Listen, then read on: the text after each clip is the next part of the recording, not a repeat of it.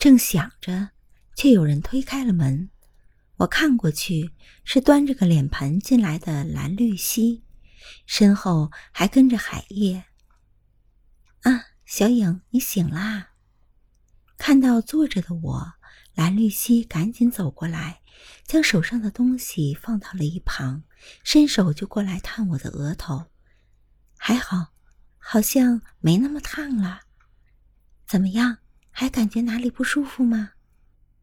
我紧紧的盯着他，愣愣的摇摇头，那种简爱般的熟悉感又涌了上来。你从昨天晚上睡到现在，我都吓坏了。怎么样，肚子饿了吗？要不我先去给你弄点吃的。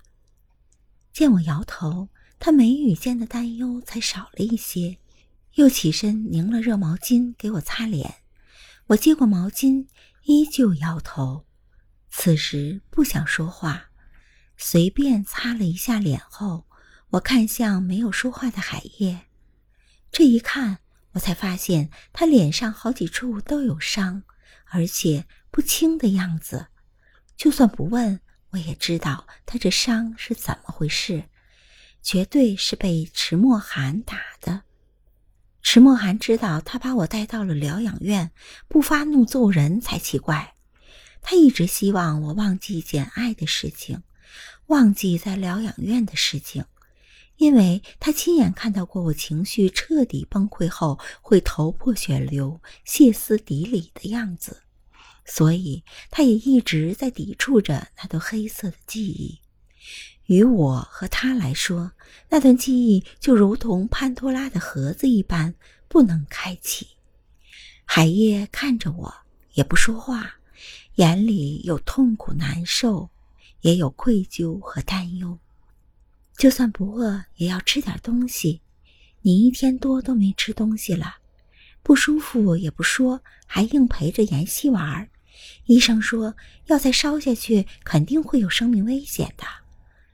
蓝绿溪将手里拿着的毛巾拿走，故意打破了屋子里僵硬的气氛，说着又看向海叶：“海叶，你去煮点东西吧，最好是粥之类的。我先照顾小影，看看她还有哪里不舒服，好叫医生。”嗯，海叶这才点点头，又看了我一眼，出了房间。好了。你先躺下吧，有哪里不舒服可以和我说。海叶走后，蓝绿溪又让我躺下，给我盖好被子。我看看他，总觉得自己还在梦中，老是会看到简爱的影子。他在我床边坐了下来，双手握住了我一只手，轻轻捏着，脸上带着宠溺而温柔的笑容。他说：“昨天。”你突然抓住我的手，向我说对不起的时候，我有被吓到。你那个样子，好像犯了好大好大的错，带着无法去弥补的痛苦。你是把我当成那个叫简爱的女孩子了吧？我想她应该是温柔美丽的女孩子，我和她应该是有哪里相似的地方，所以这么冰冷的你才会主动靠近我。所以你有时看着我的眼神，像是在透过我看别人一样吧？他的声音轻轻的，柔柔的，似初雪初融后的水。只是我不知道的是，原来我看他的时候，眼神那么明显的是带着简爱的情绪吗？海燕能看出来，连他也看出来了。